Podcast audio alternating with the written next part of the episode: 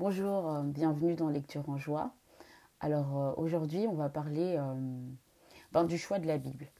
Donc là, on, va rentrer dans un cheminement où on va lire la Bible, etc. Mais laquelle? Parce qu'il y en a plusieurs, il existe plusieurs traductions. Et vous allez me demander, mais pourquoi il y a plusieurs Bibles? Ben, Ça vient tout simplement de la méthode de traduction.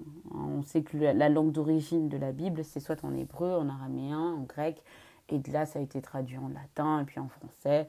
Et euh, il y a différents courants de traduction qui ont existé.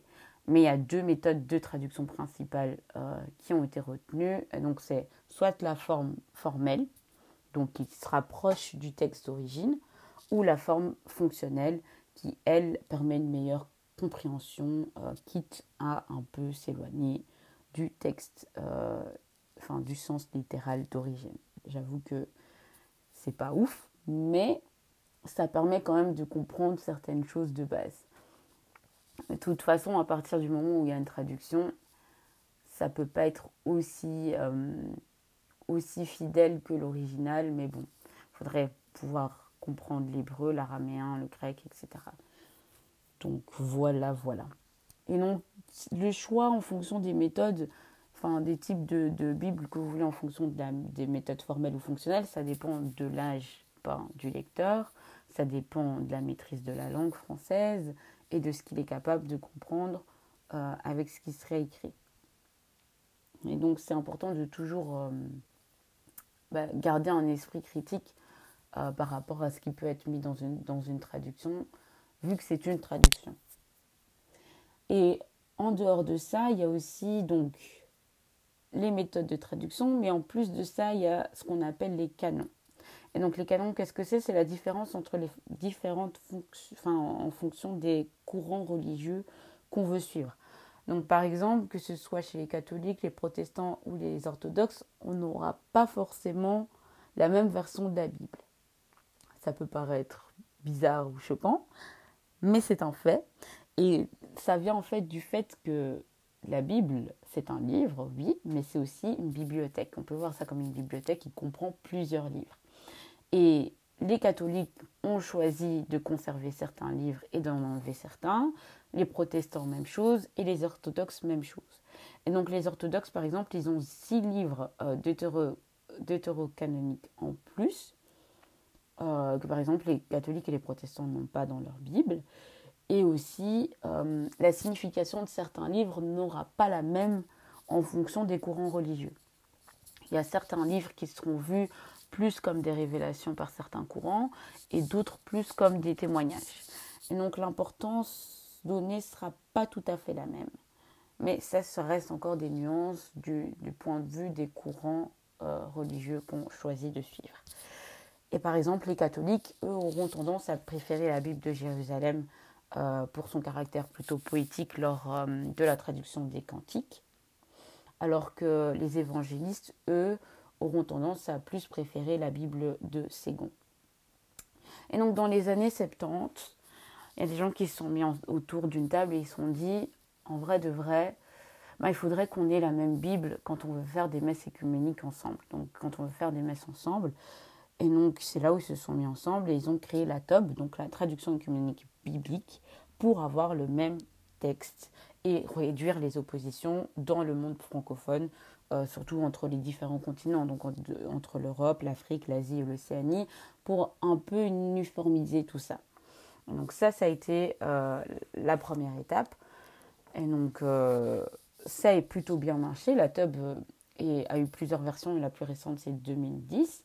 Et dans ce podcast-ci, dans, dans, le cheminement que je vais suivre, je vais plutôt utiliser la tub euh, puisqu'elle rentre dans une traduction plutôt formelle et qu'elle est œcuménique et qu'elle est euh, avec un français plutôt élevé, donc euh, qui se rapproche plus du texte d'origine.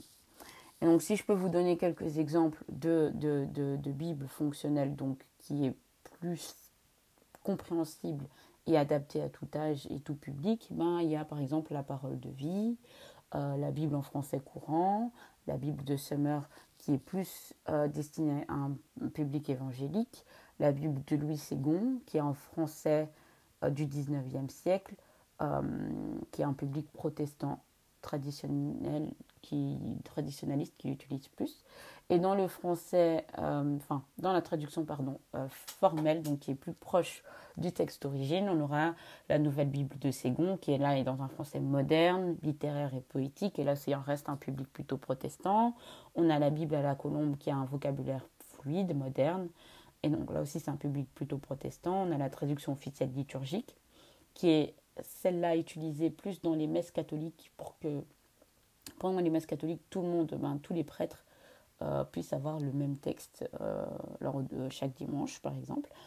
Et puis euh, la Bible de Jérusalem, qui est aussi destinée à un public plutôt catholique, avec un vocabulaire plus recherché et un français plus littéraire.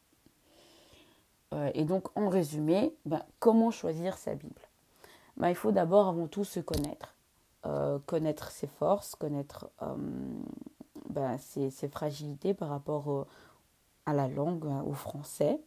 Et pas hésiter surtout à lire plusieurs Bibles. Il y a un site qui est super bien fait, euh, qui s'appelle lire la, Bible.net, qui permet en fait d'avoir, euh, euh, ben pour un livre, un chapitre, le nombre de versets que vous voulez, vous pouvez lire en parallèle deux versions ben, de deux Bibles différentes. Par exemple, si vous voulez lire ben, euh, la Bible en français courant et la traduction écuménique en parallèle, ben, vous pouvez le faire. Et ça permet en fait d'avoir des, nuances, de, comprendre parfois des choses qu'on n'aurait pas forcément compris ou de voir les différences qui existent. Donc euh, je trouve que c'est assez pas mal euh, comme site et il est plutôt bien fait. Qu'est-ce que je peux rajouter d'autre? Ben, C'est que vraiment il faut se sentir à l'aise. Pas hésiter à essayer plusieurs Bibles et, de voir ce qui nous convient parce que c'est vraiment ce qui va pallier le côté contraignant de la langue, euh, enfin de la barrière de la langue, du niveau de langage soutenu qui peut nous dire, enfin, qui peut vite nous pousser à abandonner la lecture, donc à nous dire euh, bon, je, ferai ça plus tard et puis au final pas vraiment faire euh, ce travail-là. Et donc trouver une Bible qui nous parle, ça facilite vraiment le travail. Et donc voilà. Donc ça c'est pour comment choisir sa Bible au départ. Mais il ne faut pas oublier que euh, la parole, elle est écrite, etc. Mais la parole, elle est en Jésus-Christ avant tout. Et donc, euh, il y a les traductions, etc. Mais pas oublier non plus de, demander à Dieu de nous guider, d'être guidé par le Saint-Esprit euh, lors de, la lecture pour, être plus proche, au plus proche de ce que Dieu veut qu'on, comprenne ben, des textes bibliques. Donc voilà. Voilà, voilà euh, pour ce premier épisode, pour, euh, oui, pour ce premier épisode. Voilà, on y est, on arrive à la fin. Euh, je vous souhaite une bonne journée et à très bientôt.